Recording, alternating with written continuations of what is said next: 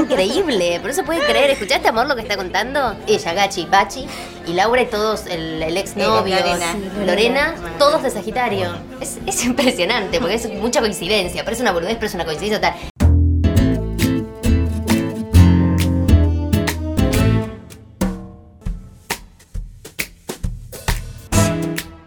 No entiendo.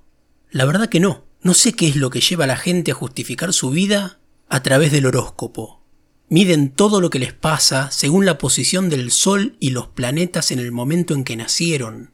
O sea que si me internan por un shock eléctrico es porque estoy en cáncer con ascendente en Venus, girando a la derecha por Plutón a dos cuadras de Júpiter al 1200. Y no porque fui como un boludo descalzo y mojado a desenchufar el teléfono que había conectado en el baño para escuchar música mientras me bañaba, no. Si pienso eso, soy un gil. O cuando le contás a alguien que te mandaron a la mierda por pedir un favor y que te responden, ay, es típico de Capricornio. No, eso es típico pero de un forro, no de Capricornio, de mala persona. ¿Qué Capricornio? Esta manía de justificar todo lo que nos pasa o hacemos en la vida, desligándonos de la responsabilidad y dándosela a algo que tiene que estar más allá. Pasa lo mismo con la religión. Todo lo que pasa es porque otro coso que está más allá de mí lo decidió así.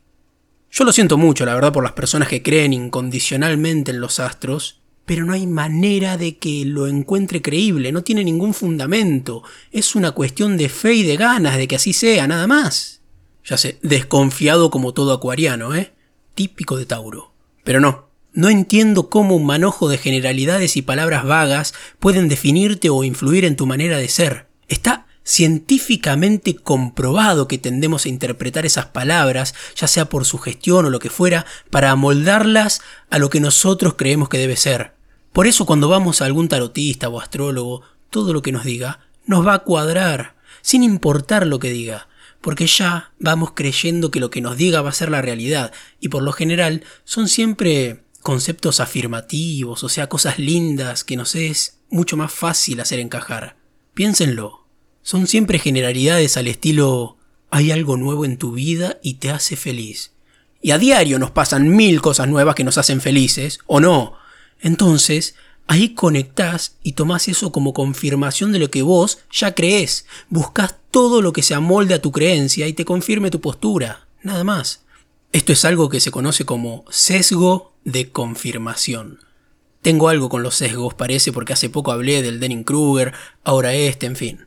Cosas de Géminis en Urano, ustedes sabrán. También hubo otro experimento psicológico que terminó concluyendo en lo que se conoce como efecto Forer. Lo que pasó fue que Forer, un psicólogo y profesor, un día les dio a sus estudiantes para que rellenen un test de personalidad.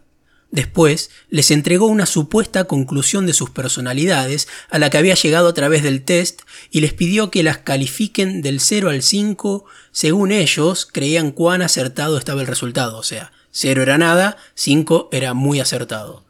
En promedio los alumnos calificaron con un 4,2, o sea, muy preciso. Lo que pasó en realidad es que Forer les había entregado a todos los alumnos la misma devolución, donde les decía generalidades al estilo, aunque tenés defectos, sos capaz de compensarlos. A veces sos extrovertido y sociable y otras sos introvertido y reservado. A todos exactamente lo mismo. ¿Y esto qué quiere decir, mi querido Libra con luna menguante?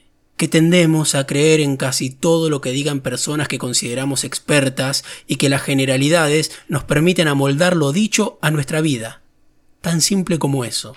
Así que dejemos de echarle la culpa a lo astral por el comportamiento que tenemos como seres humanos en la sociedad, o simplemente a las cosas que nos pasan por boludos.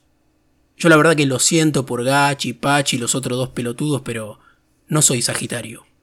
¿Que de qué signo soy? ¿A quién le importa, no?